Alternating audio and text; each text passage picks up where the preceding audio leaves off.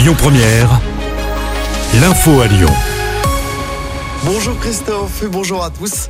À la une, le gouvernement n'a toujours pas d'accord avec la droite à quelques heures de la commission mixte paritaire qui doit décider du sort du projet de loi immigration rejeté il y a une semaine à l'Assemblée.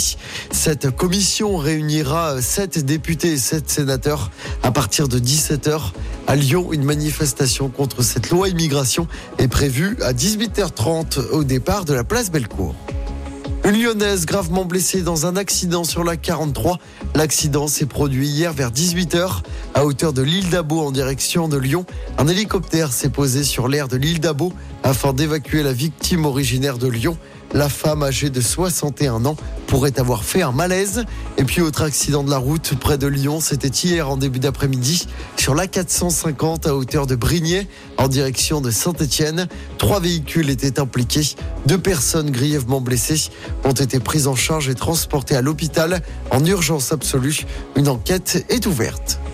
Et puis 4 ans de prison ferme, c'est la peine à laquelle a été condamné un homme d'une cinquantaine d'années par le tribunal de Villefranche-sur-Saône. Selon le progrès, il détenait plus de 66 000 images pédopornographiques.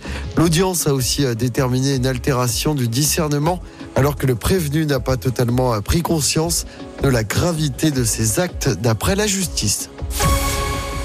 L'actualité sport est évidemment marquée par cette très belle nouvelle pour le sport français. Les handballeuses tricolores sont championnes du monde.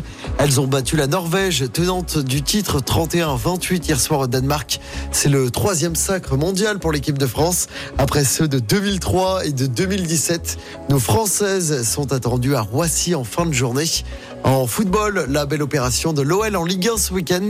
Les Lyonnais ne sont plus derniers mais barragistes à l'issue de la 16e journée de Ligue 1. L'OL qui a battu Monaco 1-0 vendredi est à un point du 15e.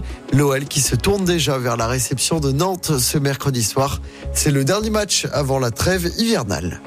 Et puis en basket, l'Asvel retrouve la victoire. Le club villeurbanais a battu Chalon hier soir à l'Astrobal, victoire 79 à 72. L'Asvel est deuxième du classement.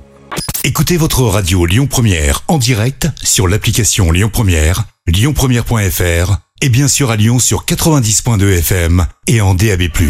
Lyon Première